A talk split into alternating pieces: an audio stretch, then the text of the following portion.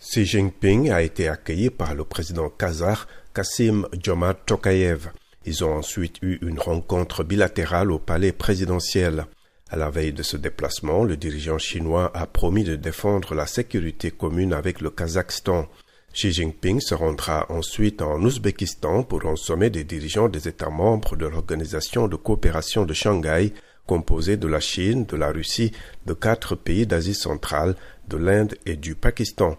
Le Kazakhstan et l'Ouzbékistan sont deux pays de l'Asie centrale de l'ex-Union soviétique, région au cœur des nouvelles routes de la soie, ce vaste projet voulu par le président chinois pour améliorer les relations commerciales de la Chine avec le reste du monde.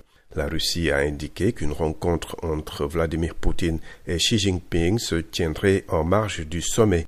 Moscou, frappé par des sanctions occidentales suite à l'invasion de l'Ukraine, cherche à renforcer ses liens avec Pékin.